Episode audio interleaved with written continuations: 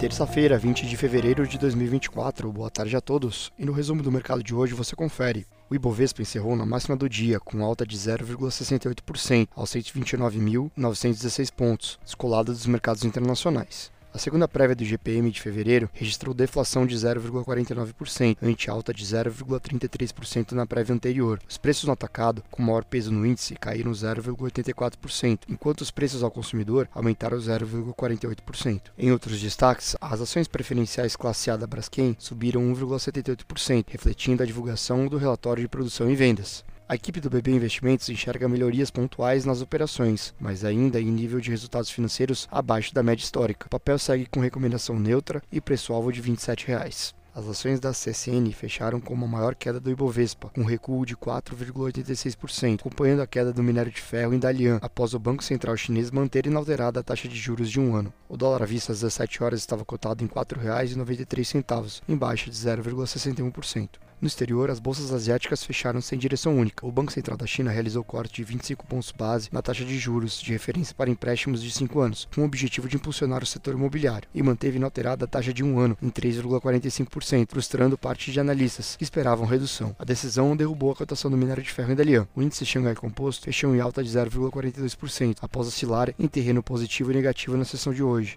No Japão, investidores aguardam divulgação de dados da balança comercial de janeiro, que sairão na virada do dia. Por lá, o índice Nikkei recuou 0,28%.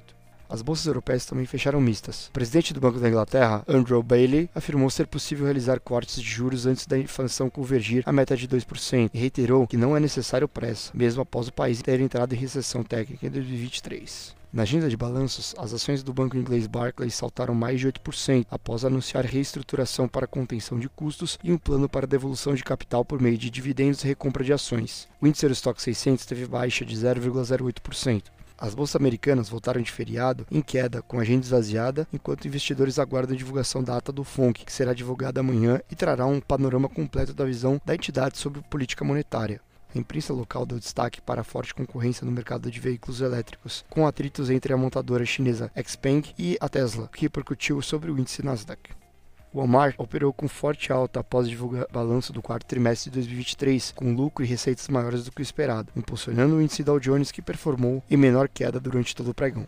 Nasdaq recuou 0,92%, o S&P 500 teve baixa de 0,6% e o Dow Jones perdeu 0,16%. Somos o time de estratégia de investimentos do Banco do Brasil e diariamente estaremos aqui para passar o resumo dos mercados. Uma ótima noite a todos.